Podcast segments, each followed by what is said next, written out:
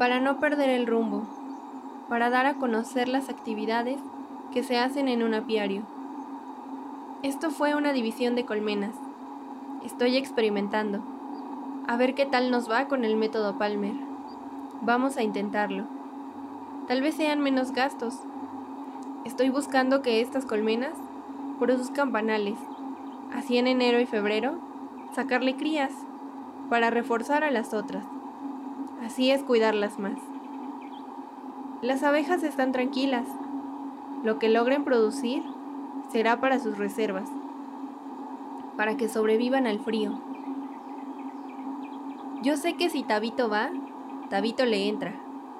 Dice que siente mucha alegría de trabajar con los seres vivos más importantes del planeta.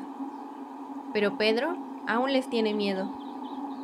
Ya se acostumbrará si se involucra más.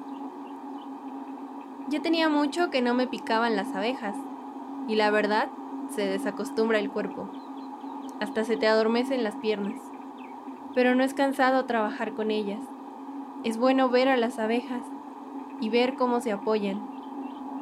Algunas personas tienen montacargas y carretas, pero nosotros cargamos las cajas. Y no es cansado, es pura risa y risa, todo el día. No se siente ni el tiempo. Es algo que nos gusta y no nos queremos ir.